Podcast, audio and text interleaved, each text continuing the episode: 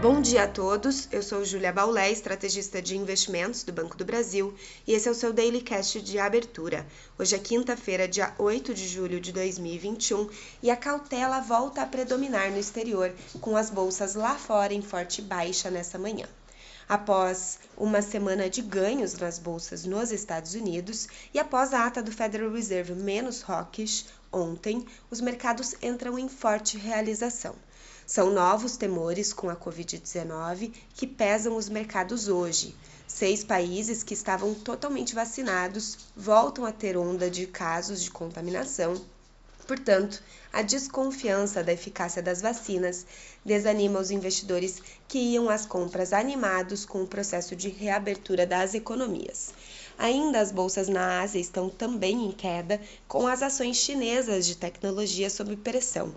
Pequim anunciou aumento na supervisão das listagens de empresas chinesas nos Estados Unidos e levanta temores regulatórios.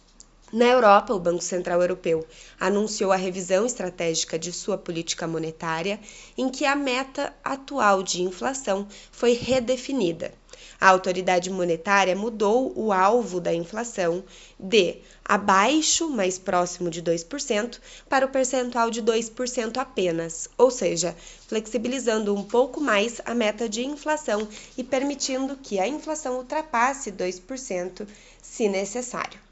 No Brasil, o presidente da Câmara se pronunciou após carta do empresariado pedindo mais tempo para votar o texto proposto pelo governo da reforma tributária.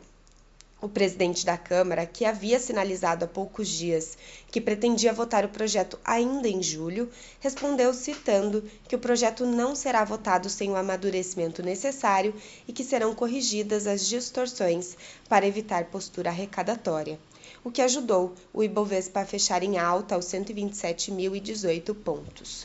O dólar achou espaço para se afastar das máximas, apesar de fechar em alta após a ata do Federal Reserve menos hawkish, mas dois pontos impedem uma apreciação maior do real. Primeiro, a própria taxação de lucros e dividendos, que, como falado ontem, antecipam remessas de dólares ao exterior. E segundo, o ruído político que aumenta a insegurança do investidor que vai buscar a proteção no dólar. Esse ruído político continua aumentando conforme o andamento da CPI da Covid-19 e amplia as incertezas do investidor.